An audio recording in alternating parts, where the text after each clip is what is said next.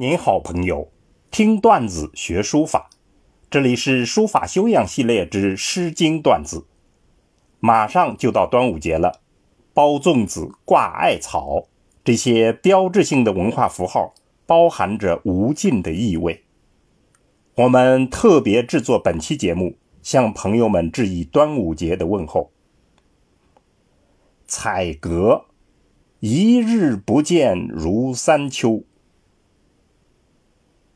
在我们中华传统节日中，端午节算得上是浪漫的节日。作为最早的记录，《诗经》里已经把端午节的核心符号艾草与爱情相联系，把艾草的芳香和情人的思念揉成了一种美妙的意境。而书法中，艾草的香烟更是见证了一段坚贞的爱情。听我一一道来。艾草，也许是神农尝百草时候发现的最奇妙的神草。可惜没有史料记录，只能靠想象。而《诗经·采阁》明白无误地证实了艾草在三千年前已经成为姑娘们采集的主要物种。只是这首诗为了表达思念的急切。略去了一切的具体细节，什么浪漫故事都来不及讲，直奔主题，只让我们依稀感觉到爱香淡淡和思念的急切。我们就来欣赏一下这空灵而纯粹的爱情吧。彩格这首诗一开始只有一个画面。立刻转入空灵的情感。比彩阁兮，一日不见如三月兮。那彩阁的姑娘啊，一天不见到她，就如隔了三月啊。接下来，还是一个相似的画面，再转入相思的情感。比彩萧兮。一日不见如三秋兮。那采霄的姑娘啊，一天不见到她，就仿佛过了三秋啊。接下来再叠唱一遍，极度夸张思念的情感，让人铭记那美妙的画面。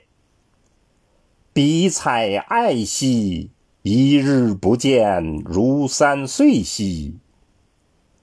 那采艾的姑娘啊，一天不见到她，就仿佛隔了三年啊。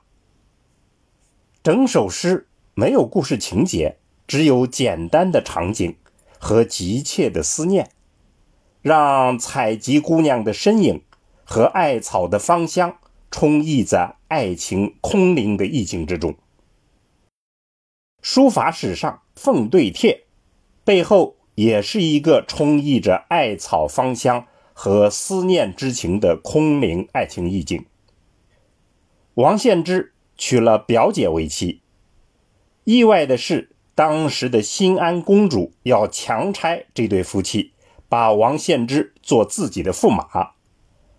王献之无法拒绝，就用艾草烧伤了自己的双脚。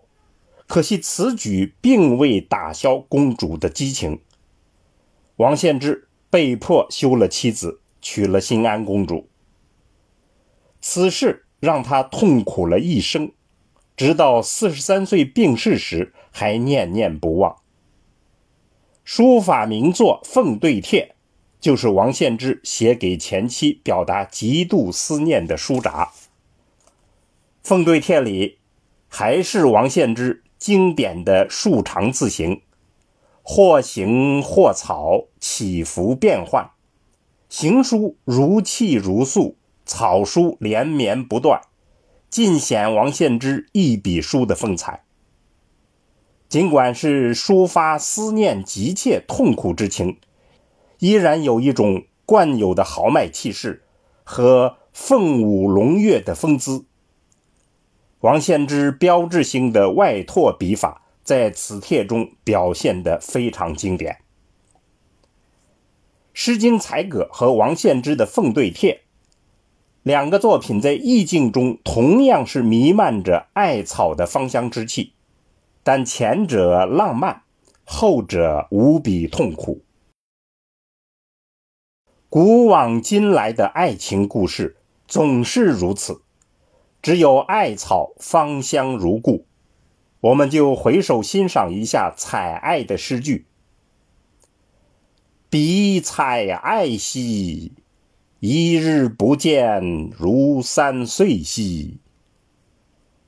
愿大家在端午节的快乐中，永远铭记我们文化中这些美好的传奇吧。